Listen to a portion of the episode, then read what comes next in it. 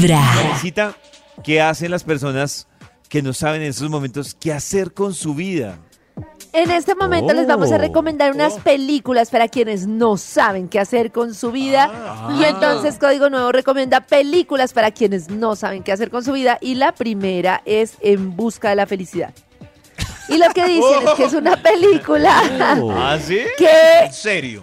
Sirve para tener un poco de optimismo y para valorar la palabra superación. ¿Qué dicen mis compañeros de esta mesa de trabajo? Sí. Pues yo estoy pues aburrido que- que y veo sí. en busca de la felicidad. No, pero yo creo que yo me que- deprimo más porque sé que es una historia que no me va a pasar a mí. Sí, es una historia que uno sabe que no le va a pasar y además es una historia muy dolorosa, no sé. Pero ustedes no, no Pero- sé, yo, No. yo también creo que, que uno ve la película y uno pues no va a terminar millonario, pero uno sí va a decir, uy, tengo que meterle la ficha a ese proyecto que tengo, ¿no? Y Pues, Hay, esperanza. Pero puede eso no ser. tiene proyecto. sí, como una esperanza. yo también puedo. Voy a salir de Sí. este Esta baño me yo pareció-. Súper reveladora. Hacia rutas salvajes. Ay, esa es me como encanta. un- es muy chévere. Un joven idealista que se fue como de la civilización, se No. perdió, se fue a los lugares más salvajes de Alaska y the empezó a vivir cuatro meses aislado para darle sentido a su vida. No voy a contar Pero- el final porque pasan Ay, muchas cosas. uy, ya le iba a Ay, decir Nata, eso. no, ya le ibas a decir.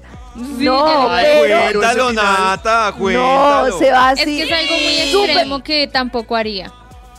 No, es muy extremo, pero sí vale la pena. A mí me parece que vale la pena, en la pena, en la pena, en la vida, evaluar qué taras mentales o qué creencias Pero- tiene uno que vienen de la familia o de la cultura, Sí. como que uno siempre debe vivir en el mismo lado, que el sacrificio implica recompensa, que hay que, no sé, que hay que hacer caso a todas las cosas que a uno le... O sea, si de verdad todo lo que uno aprendió debe repetirlo así inconscientemente. Dos historias de la vida real, pero en la de Will. Smith pasa el señor de la vida real al final de la película y se queda y uno, uy, todo elegante, pero, pero es que en Into the Wild, no, no, no. Que no cuentes el la moraleja, la moraleja de Into the Wild es que no debes comer hojitas sin saber de qué son.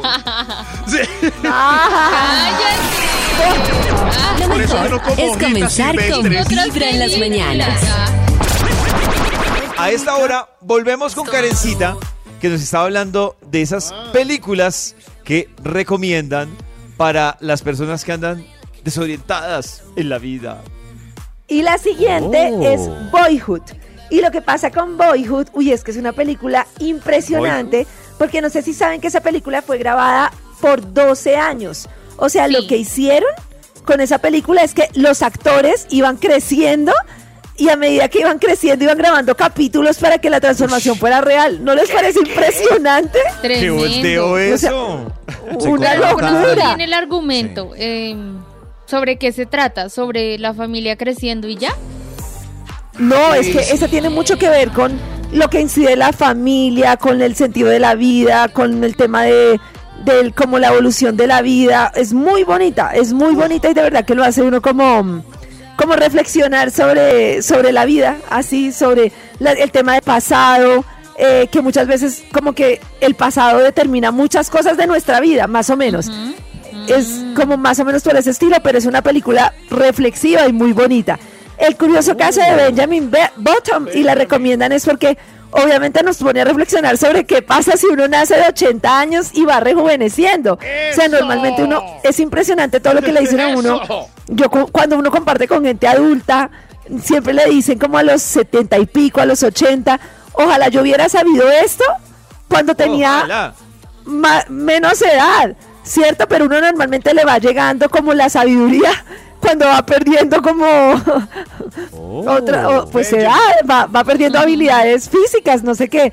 Y por eso me parece muy interesante y también está súper recomendada para es como, como vivir como con un sentido distinto al que viven los demás. Ok. Y por último, el efecto mariposa, que el efecto Oh, mariposa, aquí dicen Uy. que es exacto, que es muy importante porque le enseña a uno que no puedes deshacer el pasado ni intentar arreglarlo todo, Pero a mí me parece que más que eso, de pronto me equivoco, es una película pues que aquí yo dándomelas de café con leche porque es muy difícil, es muy compleja y difícil darle sentido.